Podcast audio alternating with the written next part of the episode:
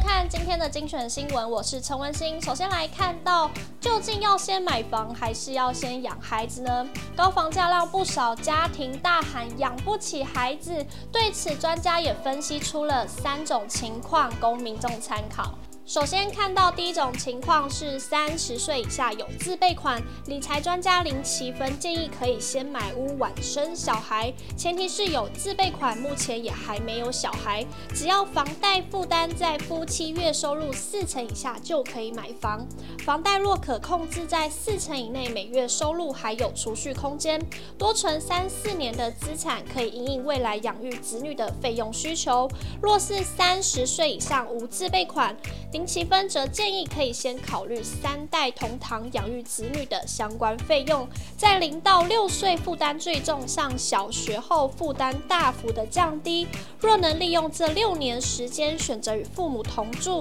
可大幅的减少租屋成本与保姆费，就能利用这段时间储蓄购屋自备款，等小孩上学阶段就可以开始买房缴房贷。负担不会太沉重，不过如果无法与父母同住的小家庭，考虑高龄产妇的危机，最好还是先养小孩，购屋只好再晚几年。第三种情况，三十岁以上有自备款，林奇芬表示可以寻找降低保姆费的方法。年龄较大者需要考虑及早生产问题，虽有自备款，但必须同时负担房贷与子女的养育费。这种情况的家庭财务的负担最重。此时如果能请父母协助照顾孩子，是最省钱又放心的方法。倘若事与愿违，还是得以孩子为优先，度过零到三岁最高的花费期后再买房。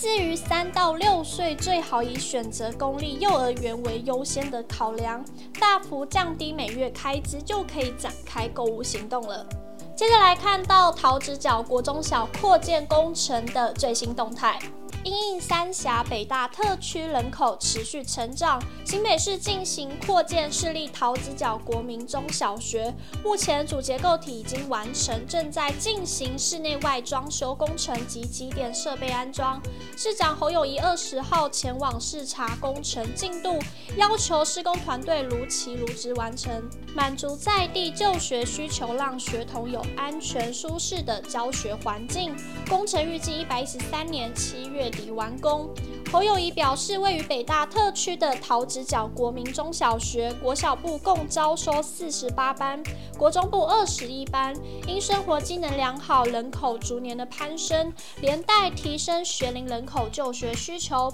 市府利用学校西北侧平面停车场新建第三期校设计共构幼儿园，新建一栋地下一层、地上六层之建筑物，包含九间幼儿园活动室、二十二间普通教是、五间特教教室、六间专科教室及行政空间，还有六十三格汽车停车位，供教职员及幼儿园接送使用。总工程经费约五点三亿元。以上就是今天的节目内容，感谢您的收看，我们下次再见。